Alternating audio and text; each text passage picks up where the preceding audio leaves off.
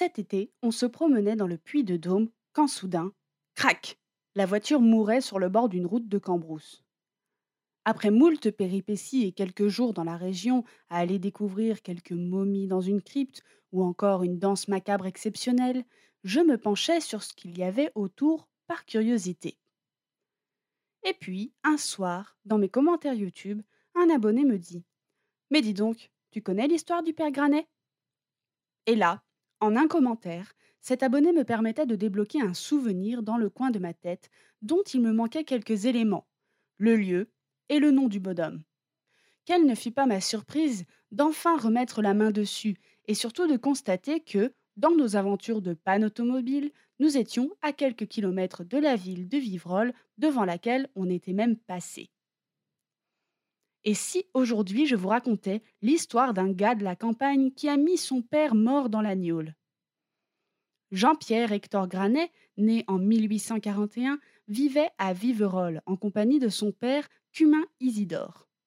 Ce dernier passa l'arme à gauche en mars 1886. À 89 ans, le pépé avait demandé de toute façon à son fils de le mettre dans l'alcool et de le visiter souvent. Si vous suivez mes podcasts, on est toujours dans la veine de l'épisode sur les corps conservés à la maison. Mais l'histoire des granets est aussi touchante qu'étrange, il faut bien le dire. Du coup, quand le père quitta le monde des vivants, le fils remercia tous ceux venus pour l'aider à inhumer son père et se chargea lui-même de l'affaire. On aurait pu embaumer son père, puisqu'à cette époque, moult injections sont possibles pour conserver les corps.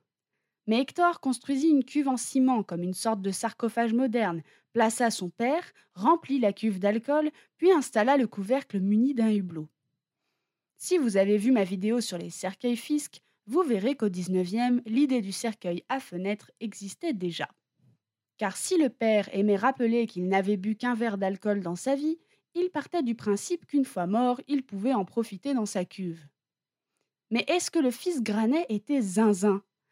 Un Nicolas, comme on dit dans la région Eh bien, pas nécessairement. À mon sens, le père et le fils Granet avaient leur propre vision du monde d'après. Ils pensaient vraiment que les morts restaient parmi nous. Parce que le fils Granet, c'est un aventurier un peu, un historien célibataire, un passionné de vieux objets et de momies. Tant et si bien qu'à côté du mausolée familial où papa trempait dans l'agneau, le fils avait ouvert un petit musée. Et sa réputation dépassait les frontières, puisque ce Frankenstein de la bibine avait eu quelques lignes dans les journaux étrangers, et ce, jusqu'en Australie. Après tout, être rentier, ça aide à réaliser ses rêves, et ce, même quand ils sont macabres.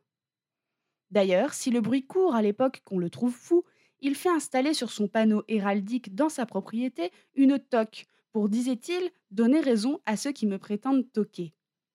Cet homme s'était illustré dans l'histoire locale, écrivant beaucoup sur cette dernière, et ses travaux étaient reconnus jusqu'à Ambert. Loin d'être fou, l'homme qui avançait en âge aimait accueillir des visiteurs. Si la visite du musée intéressait sûrement, c'est le spectacle de son père qui interrogeait pourtant. Il est dit qu'il avait une relation très proche de son papa. Si la première cuve était scellée dans le mausolée, une seconde vide était sa voisine. En effet, le fils souhaitait rejoindre le père dans un grand bain également.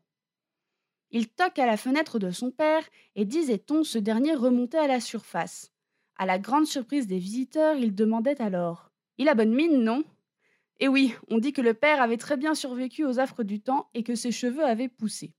En réalité, vous le savez peut-être, mais quand on meurt, notre peau se rétracte et cela donne l'aspect d'une pousse capillaire ou angulaire à certains défunts.